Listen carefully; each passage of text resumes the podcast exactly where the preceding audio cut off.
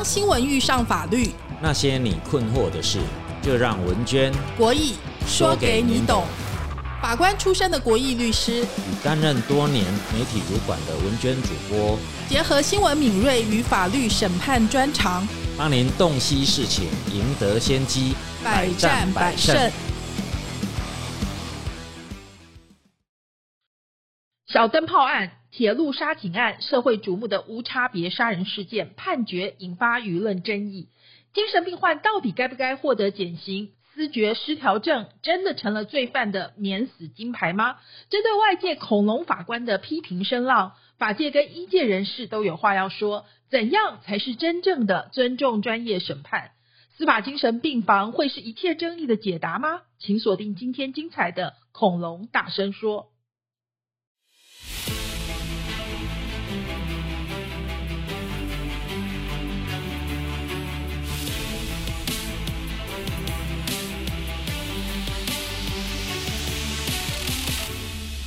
恐龙大声说：“法律懂更多。”国语律师，今天呢，我们要谈一个可以说最近是很热门的话题哦，就是关于思觉失调症跟法律责任的问题。其实哦，就是最近那个林炳书案哈，大家也有这样说哎，因为林炳书也是说，哎，我也在吃药，我有躁症，是我躁症发作，所以才会殴打高嘉瑜委员。那是不是外面的人就会想到说，哎，如果有思觉失调症，就是所谓的精神分裂啦，好，就是哎，你在这个犯罪的时候、打人的时候、伤害人的时候，是你自己没办法控制的，所以呢，哎，刑法上来讲，你就可以被减刑，甚至无罪，会不会是这个样子？就是很多人担心，嗯，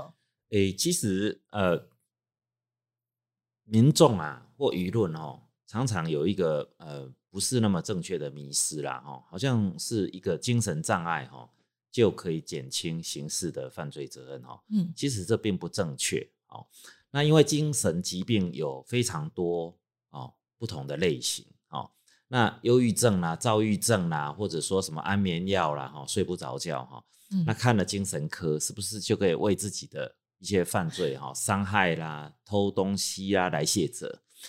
其实原则上几乎是不可能的啦，所以并不是说，哎，我现在去精神科挂个号，然后就是将来我就犯什么罪都没问题。原则上是不可能的，别别傻这样子，对，不会是这样。应该是说哈，标准是在于说哈，呃，法律是处罚人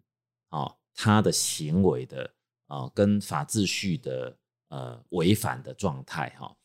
但是呢，这个人他被处罚前提有一个资格啦，就是说。他知道他做是不对的行为，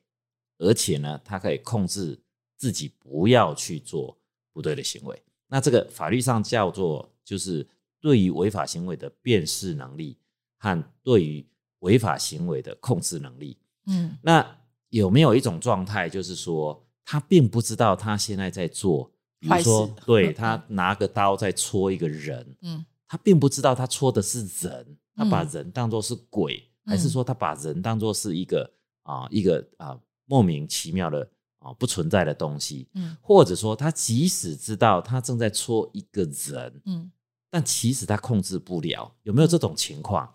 精神医学上哦，确实有存在这种状态。那经过医师的鉴定判断，如果说在犯罪的当下，行为人他已经失去对于犯罪行为的认识。辨识的能力，或者即使他知道他在做什么犯罪行为，但是他控制不了。这个时候呢，其实处罚这个人哦，已经已经失去刑法的目的了。刑法当然就是要处罚他，让他觉得痛，不要再犯，或者呢，让大家都不敢去做这样子犯罪的行为，因为做了就要去关。可是如果这个行为，的决定和结果，并不是这一个犯罪的人所决定的。那其实刑法这个时候规定啊，啊就不可以处罚这个人，而是用另外一种方式啊，我们叫哈这个监护处分哦，也就是送到应该得到治疗的处所哦，去对他实施啊这个啊疾病或者说他这种特殊的精神状态的人啊某程度当然也有达到隔离的效果了。对，但是好像一般哈，媒体只要发生这种重大刑案啊，就是关于是这种视觉失调的情况，然后就是只要用到所谓的刑法十九条，就是无罪或减刑这样子的案子出现，舆论都会哗然哈。而且就是开始就在骂说，这是不是免死金牌？这是不是这个恐龙法官？哈，对对，所以说大家都忘记后面还有一个部分，就是说，哎，他要去治疗，强制治疗这个部分。对，其实呃，很多社会瞩目的案件哦，比如说呃，之前才啊，后来判决定验的那个在呃火车厢啊，这个杀死铁路警察的这一个这个。我们叫铁路警察杀警案哈的呃呃正性的被告哈很受害的警察就是一个理性的警察了哈年轻哈对就发生其实也不到冲突哦他几乎是呃这个静态的就被攻击哈后来就就往生了很很遗憾啊很可惜哈执法人员被被被攻击致死了哈嗯那后来呢在第一审的判决的时候哈。法官很勇敢的哈，他依据鉴定报告就把他判无罪，社会几乎都快要烧起来了哈，大家都要去烧法院。讲一下那个情况好了，那其实是一零八年的七月嘛，好，就是这个被告郑在游，他因为呢搭乘台铁的时候被要求补票，然后呢他就一直有那个精神分裂嘛，就视觉失调，他他其实就是在这个之前他就已经幻想哈，就是整个社会体系对他非常的不利，所以在他的这个。呃，感觉上面就觉得说，一直觉得有人要谋害自己。那他为什么会随身携带一个利刃呢？就是怀疑有人要谋害自己，取得自己投保的保险金，所以他是为了要防身。所以他在搭火车之前，他就到了小北百货购买这个红柄嫁接刀、水果刀各一支，还有护肘，而且呢，还把这个嫁接刀藏于裤子口袋内，将水果刀用护肘。绑在脚踝上面，然后呢，呃，在这个看起来呢，他就是已经有被害妄想症，所以为什么嘉义地院会判他无罪？但是其实还有强制监护五年，这是一审的时候嘛。好，然后呃，当时这个引起了轩然大波，其实包括很多的名嘴都说啊，这样子因为是伤害公务员嘛，而且他那个影片大家应该都还有印象，因为都。新闻都报的非常的大幅的在报道哈，所以说呢，呃，当时的这个嘉义地院判他无罪的原因，是因为他们找了台中荣民总医院嘉义分院做精神鉴定，所以他不是自己判的，对不对？是是找这个 精神科医师来做鉴定。对这个法律上的责任能力哈，通常法官是没有能力去做判断的，因为通常。责任能力会受到影响，就是说我们讲的，就是说他对于违法行为的辨识能力和控制能力哦，到底有没有哦不存在呃，就是说有瑕疵的情况哈，就是他没办法控制或没办法辨识的，通常是疾病啦，或者说呃他受到什么样生理上的缺陷哈所造成的，那这些只有医生有办法去做解答，好，那而且呢还必须要是。特别专门的医师，通常是精神科医师啦，哦，那他当然一定要透过他们哦一个比较严谨的见识的过程，那做出见识的报告。那至于精神科医师怎么做那个调查的过程，哈，这个这个就是医疗专业的问题。是因为那法官通常就是得到一一个 paper，好，就是告诉法官说，哎，那这个人呢，他犯罪的当下到底有没有啊可以判断他正在做犯罪的行为。所以说，其实嘉义地院的这个法官，他也是按照台中荣民总医院嘉义分院的精神。鉴定的结果来开始做这个判决嘛？可是呢，这个鉴定人呢，其实他有没有呃符合资格？有的，因为他是有精神科住院医师四年，主治医师六年，而且做过一百例的这个视觉失调法的这个精神鉴定的案件，所以是相当有专业性的一个医师。因为他当时鉴定人呢，他到场来作证说呢，这个他认为哈，这个。正性被告呢，他在搭火车当时就觉得车厢上所有的人哈，所有人都是一伙，而且呢就是要杀死他哈，所以他只要下车就会被弄死，所以他才会攻击警察。然后，所以呢，法官问说：“哎，他讲他自己觉得这就是一个非常典型的精神分裂症个案，讲的话百分百典型，所以呢，这个法官才把他判决无罪，但是呢，要求要强制监护五年。不过，大部分的民众只看到无罪就哗哗哗就吵起来了，因为因为在之前还有小灯泡案嘛，对对不对？就是大家觉得每次有这么大的案子。就就就是无罪这样子，嗯就是精神病，所以很多人那时候就有一个顺口溜嘛，嗯在说，哎，就是反正恐龙法官嘛，你只要说这个有精神病哈、视觉失调就没事了嗯这样子，嗯嗯。所以呃，当时舆论哗然哈，然后所以其实包括政府也觉得民怨冲天嘛，有受到压力，所以政府就开始一些官员啊都讲说，哎，支持检方再上诉，嗯，好再上诉还真的改了耶，嗯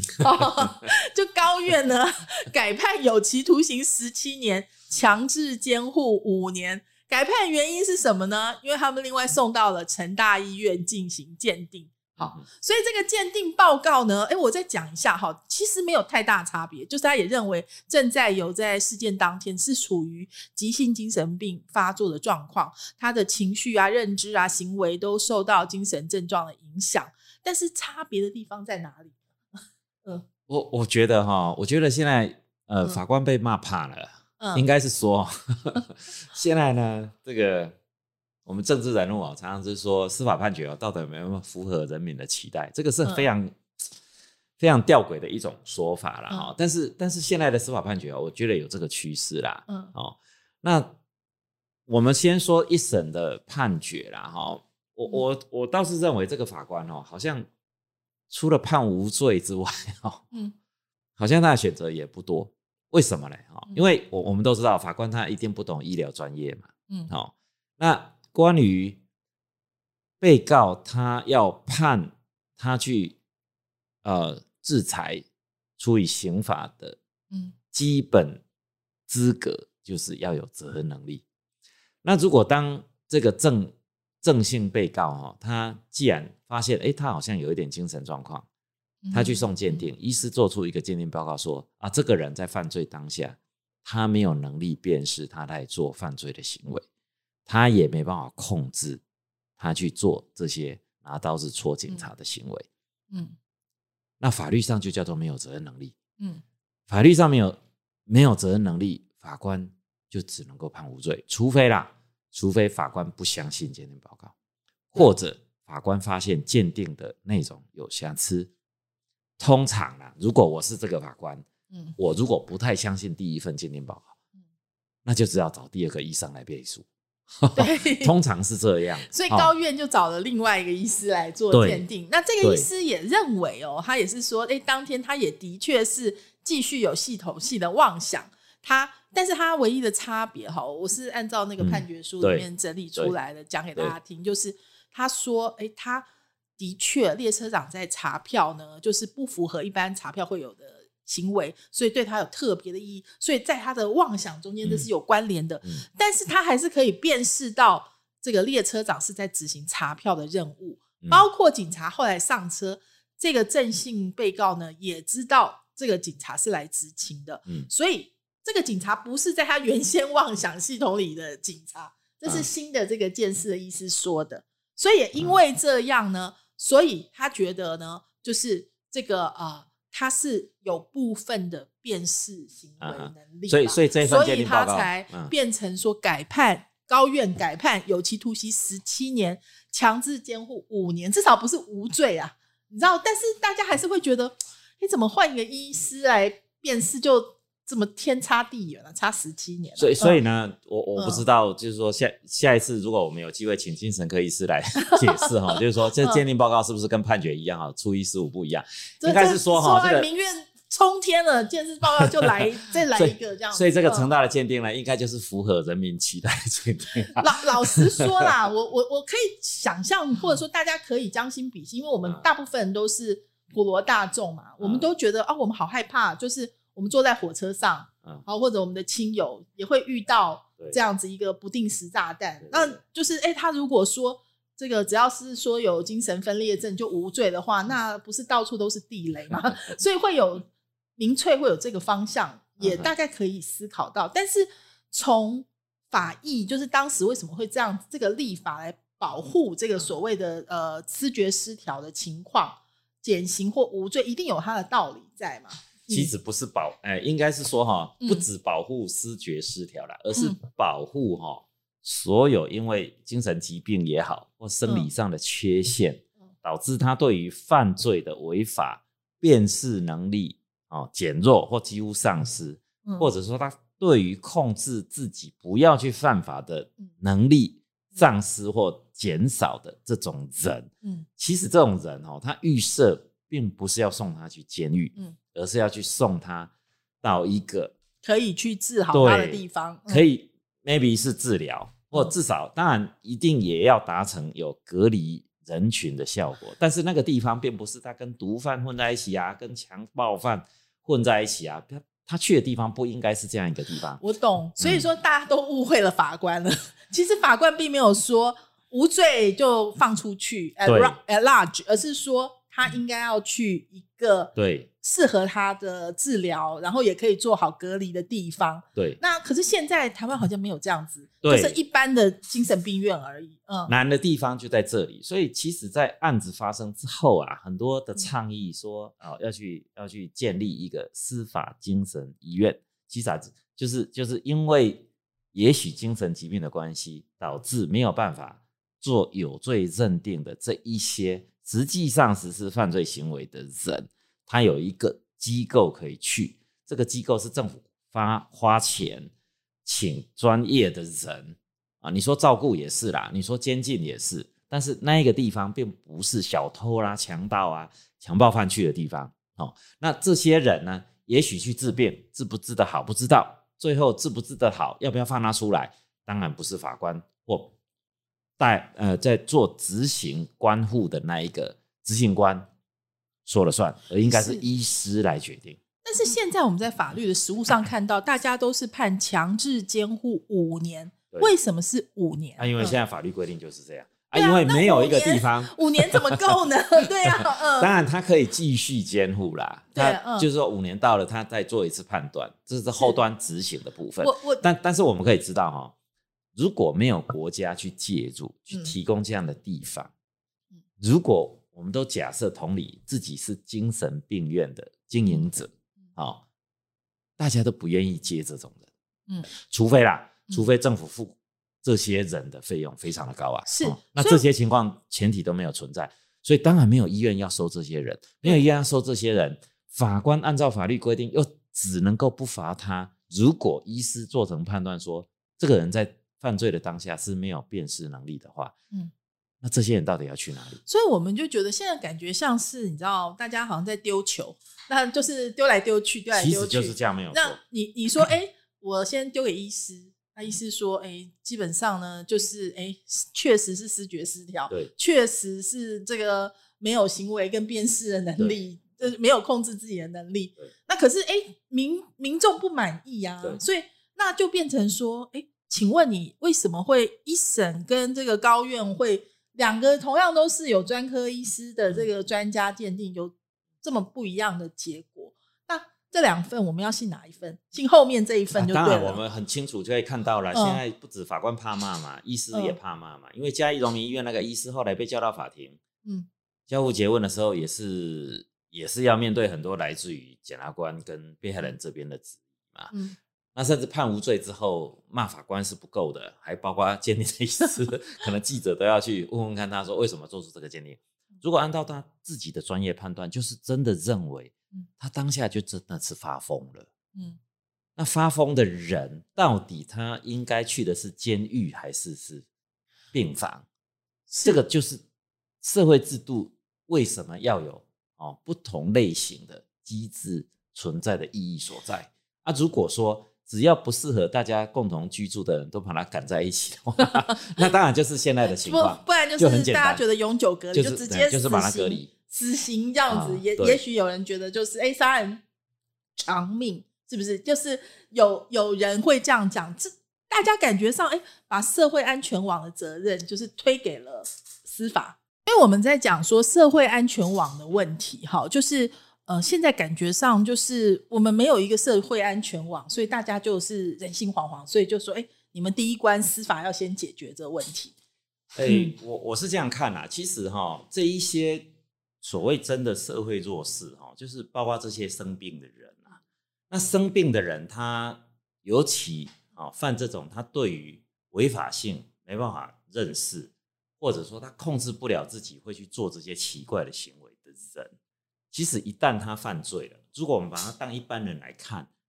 这样的解决其实最简单哦，因为就不要管他有没有病，小偷就当小偷抓去关。杀人犯就当杀人犯抓去关，这对国家或统治者来说，这是最简单容易解决的方法，因为就把他送到监狱去。那其实谁谁最可怜？就是这些生病的人。那其实如果都不要管，法官也不要管，反正我才不管你什么责任能力的抗辩，我就把你送到监狱去。到监狱去就是一个机构的生活，他就自生自灭在里面了。是，而且我觉得现在的状况就是，大家感觉像巨剑法，就是你并没有解决这个思觉失调或者说精神疾病，其实比例越来越高。哎，大家应该有这种感觉。其实大家周遭哈，就像那个喜憨儿嘛，对不对？哈，大家以前会觉得，慢慢为什么他比较可以上台面，就是说大家有也有爱心啊，捐款去去处理这些问题，因为。因为就真的有这一群人，而且还一定比例的哈。根据统计，讲百分之五左右哦，百分之五其实会很低吗？哦，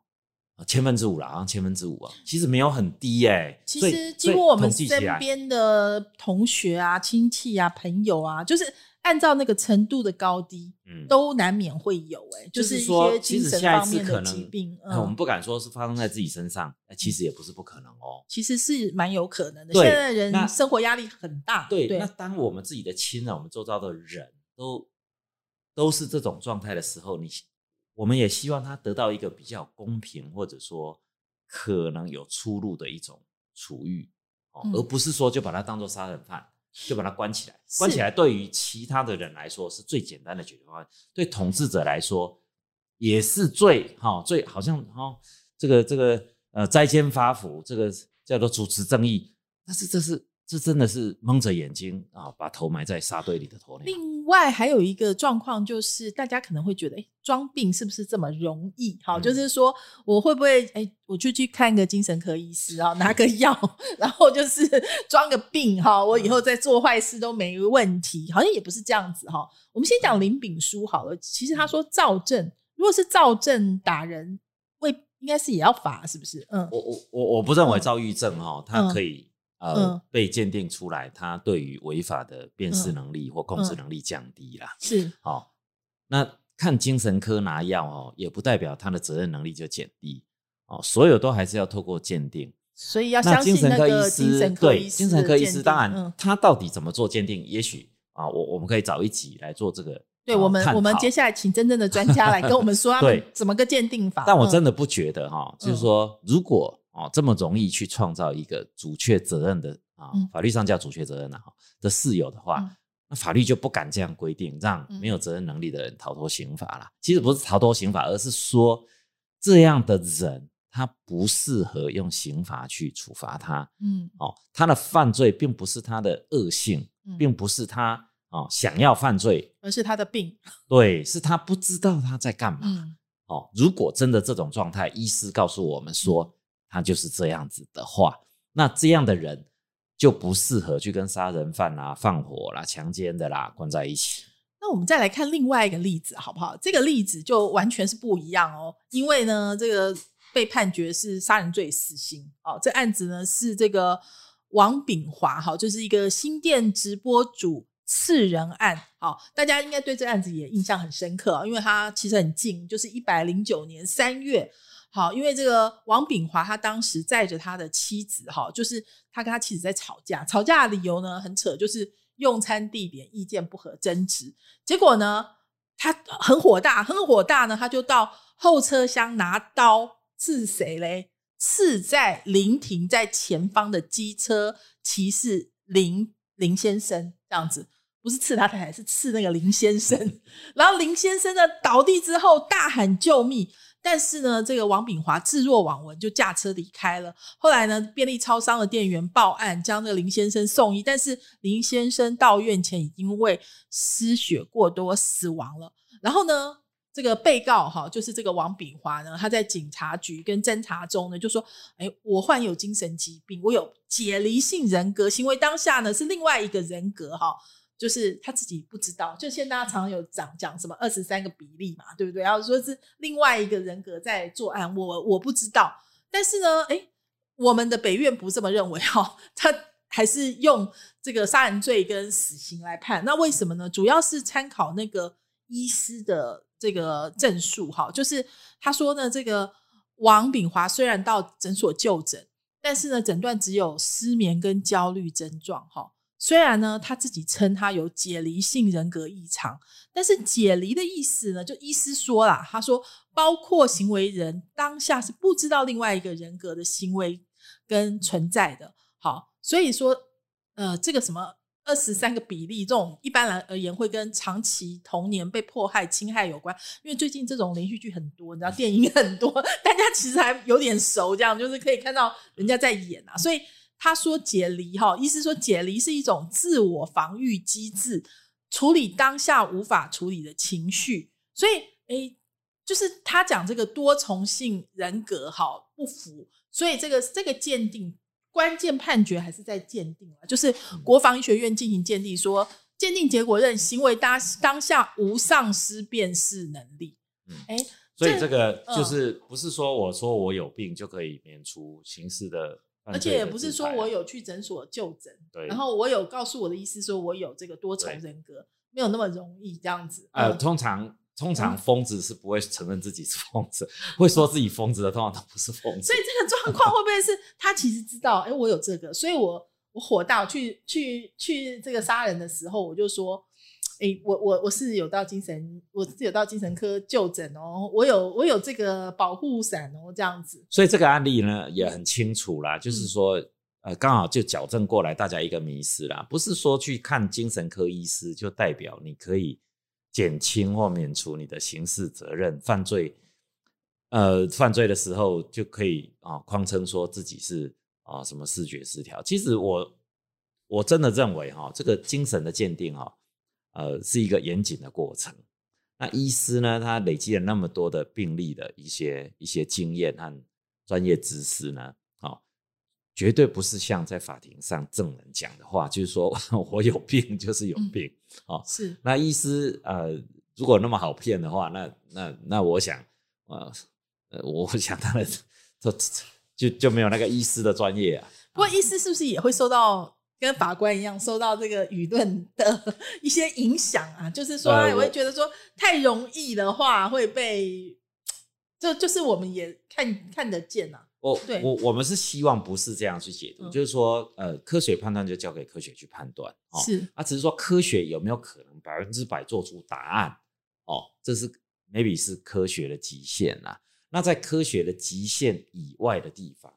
哦，那就回到刑事诉讼，就是说，如果没有证据证明的时候，哦，那又没有证据证明的方式去做做做判决啦，哦，那我想啊，哦，这种。犯这些哦，就这些杀人啊、放火、强奸，这都是呃跟伦常相违逆很强烈的。只要正常人呐啊都不会乐见哈这一些犯罪的人去逃脱应该法律的制裁啦。哦，所以正常来说哦，这也不是说什么用钱收买什么的哦，这科学判断就是科学判断。那至于说机构有不同的啊，比如说医院的啊责任。监狱的责任，哦，那到底啊，这是一个病患的问题，还是说这是一个罪犯的问题？哦，这个本来国家的啊设计啊，哈，不同组织的设计哈，它本来就是去承担不同的哦，不同的啊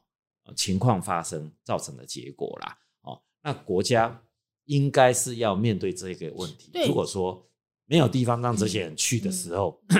放他在社会上游走，会造成治安的结果。那一定要找到这个地方，而不是说 就很简单的就把他送到监狱去。我现在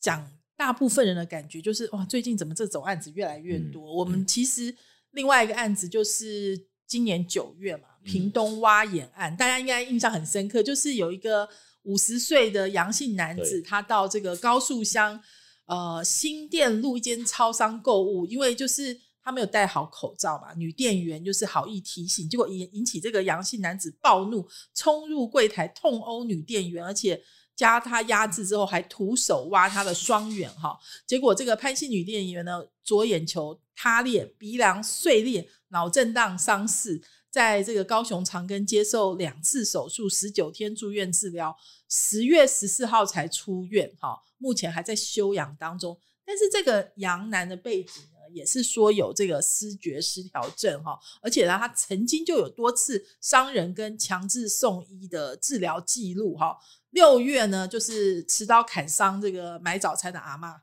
哦，强制送医。八月呢，哎，医院评估他没有太大异常，而让他出院。所以就是哎，这样子的，我们讲不定时炸弹真的是非常非常的多哎。那所以说，现在这个呃十一月，这个他又去被送往。挖眼案之后，他又去送往这个住院治疗嘛，所以这个他出院之后呢，就是指挥警方，呃，地检署指挥警方前往医院递交传票呢，所以就把这个呃杨贤哈，因为他反复实施同一犯罪之余，向法院申押嘛，所以就是目前是羁押中这样子。可这也是一个啊，就假设今天因为鉴定他确实就是有视觉失调，对，其实啊，这个过程。我们就发现刚刚讲的这一个现象啊，就是说医院其实它最主要的目的，它并不是在关这些呃可能他有缺陷导致犯罪的人哦，他他的机能并不在这里，所以他一定是从治疗导向，他认为他可能没有治疗的义务了，他就让他回去了。而且医院也有 capacity 的问题，对，就是所以我我有其他更需要要医院这个，对，那就是商，那就就回到商业运作机制，就是要把它给对。让他出院啊！所以这个时候其实，嗯，真的迫切需要国家的资源去投资、去设立啊，呃，应该是接近监狱，但它的功能不是监狱的这样子的啊，医疗处所。对，所谓所谓让他受监护处分哈，就不是把他丢给一般的精神病院，否则呢？精神病院，它只会从治疗的导向去思考。是，所以呃，到底需要什么样子的机构？哈，也许我们下一集可以也请这个专家来哈，就是我们看看怎么样才是对大家都好吧。好，那另外还有一个案子，大家应该也印象很深刻，因为又是在十一月下旬，哈，就是有一个蒋姓指标家，应该大家记得嘛？好，也是一样，就是不满这个蔡姓店员规劝他戴口罩。所以这个戴口罩这件事情 还蛮可怕的哈，就是持刀将这个呃这个蔡姓店员哈，就是当场刺杀。那这个纸雕家呢，复讯的时候他说他这个罹患精神疾病，长期在身心科看诊，服用药物。事发时记忆很片段，只记得琐碎的扭打厮杀哈。当真正有完整意识的时候，已经被警察包围。表示说：“哎，我知道有杀人，但是感觉不到自己杀人。”哈，那法官考量重罪呢，因为有逃亡的可能，所以呢，就是呃，再加上这个蒋楠自己认为哈，自己承认有精神疾病，情绪控管不佳，呃，仅仅与超商店员细故就持刀杀人，而且。犯案后呢，还忘记杀人原因呢，所以呢，就是裁定好有羁押的必要，裁定收押，但是没有禁见。好，哎，所以现在真的有好多哦，就是社会有，嗯，其实你说车祸，上次讲我们那个 马莎二少这边，对啊，临时